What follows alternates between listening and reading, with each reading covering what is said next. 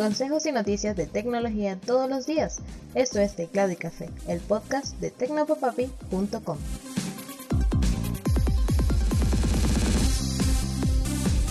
Hola, un saludote, espero que tengas un excelente día. Soy Alexis y esto es Teclado y Café. Hoy tengo a un pequeño invitado por aquí colado, así que si llegas a escuchar su voz ya sabes de qué se trata. Un informe de la ONU reveló que el 37% de la población mundial vive sin Internet. Eso se traduce como 2.900 millones de personas en todo el mundo. El informe fue publicado específicamente por la Unión Internacional de Telecomunicaciones de la organización y llega en momentos en que el trabajo, el comercio y más importante aún, la educación han pasado mayormente a hacerse por Internet debido a las cuarentenas mundiales para prevenir la propagación del coronavirus. Uno de los datos que más me ha llamado la atención del estudio es que el 96% de esas personas vive en países en vías de desarrollo, lo que significa que el trabajo de autoridades y empresas para conectar a más personas a la red de redes deja mucho que desear. También resalta el hecho de que 76% de las personas que viven en las zonas urbanas tienen acceso a Internet. En las zonas rurales ese número baja al 37%. De acuerdo con la UIT, el número de personas que puede acceder a este servicio subió de 4.100 millones de personas en 2019 a 4.900 millones en 2021, pero aclaran que estos nuevos usuarios solo se conectan muy de vez en cuando y lo hacen con equipos compartidos y a velocidades bajísimas. Sigue habiendo un gran abismo de conectividad en los países en desarrollo, donde casi tres cuartas partes de las personas nunca se han conectado a Internet, concluyó el informe. En 2020, Facebook, o Meta como insisten en llamarse ahora, adquirió al sitio web para crear y compartir GIFs animados Giphy por unos 400 millones de dólares, un negocio que preocupó a muchos políticos en su momento. Ahora la Autoridad de Competencia y Mercados del Reino Unido emitió una orden obligando a la empresa a vender Giphy a un comprador aprobado por su temor de que el servicio haga todavía más dominante la posición de la red social sobre TikTok, Twitter y Snapchat. De acuerdo con el órgano, Meta podría limitar el uso de Giphy a sus servicios Facebook, WhatsApp e Instagram, dejando por fuera a sus rivales, lo que llevaría todavía más tráfico a los sitios web de la empresa un tráfico que, aseguran las autoridades, ya ocupa el 73% de todo el tiempo que los usuarios pasan en redes sociales. El otro problema para el Reino Unido es el ingreso publicitario. Según la Autoridad de Competencia y Mercados, este último también se lo lleva en su mayoría Facebook con un total de 9.330.000 dólares y al momento de la adquisición, la red social canceló los planes de Giphy de lanzar su propia plataforma publicitaria, lo que según el ente regulador removió una importante fuente de potencial competencia.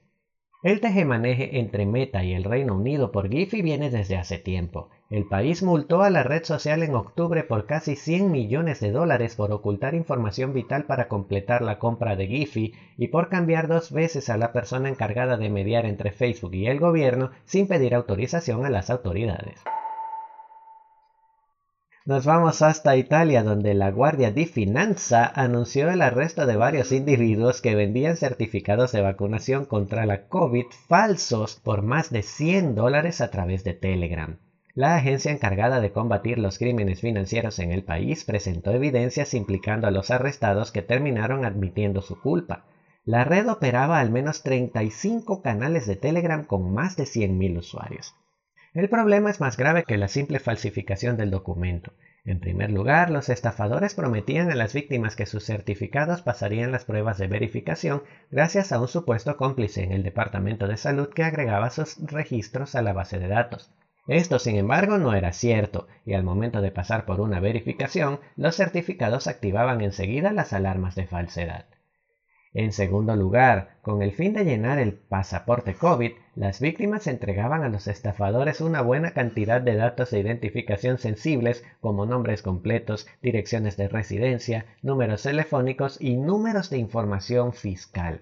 Esto podría haberlos expuesto a futuras extorsiones, pues un delincuente con estos datos en mano podría identificarles y amenazarlos con el fin de conseguir más dinero, tal como ya pasó en noviembre en Rusia.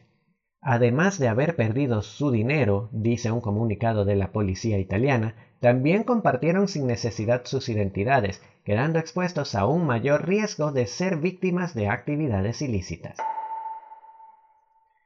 Y usuarios del navegador web de Microsoft, Edge, se han quejado en Twitter y en los sitios web de la compañía por lo que consideran un intento de la empresa de ganar dinero extra promoviendo el endeudamiento. La polémica nace de la versión experimental número 96 del navegador, que añade una opción compra ahora y paga más tarde a los formularios de comercio electrónico.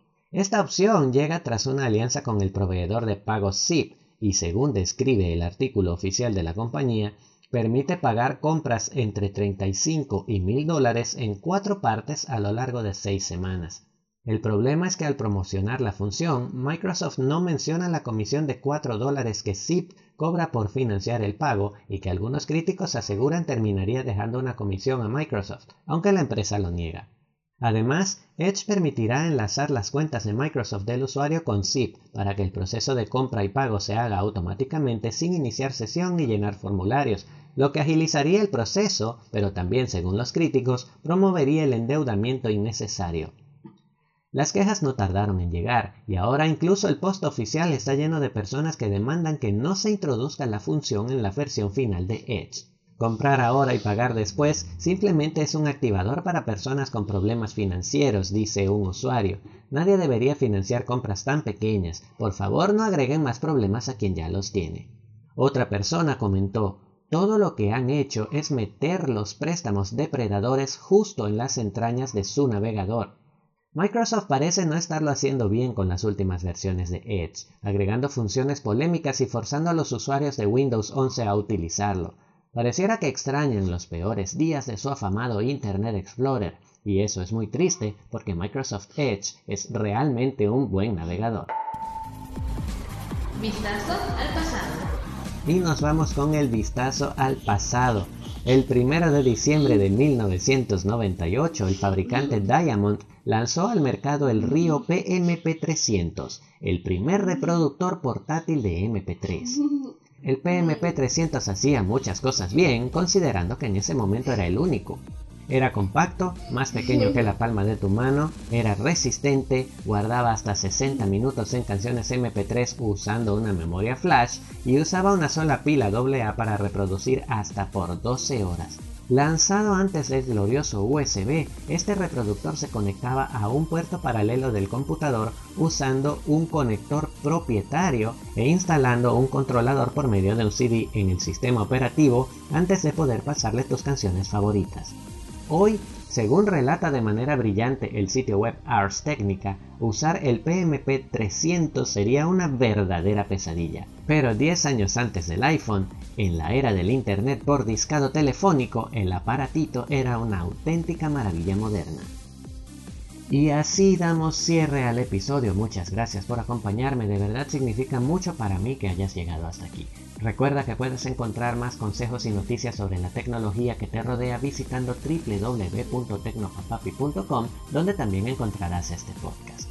También puedes recibir cada episodio directamente en tu teléfono buscando y suscribiéndote a Teclado y Café en Apple Podcast, Google Podcast, Post, Anchor, Spotify e iVoox. También puedes escribirme y dejarme tus mensajes a través de arroba tecnopapapi en Twitter, Facebook e Instagram. Un mega abrazo y hasta mañana.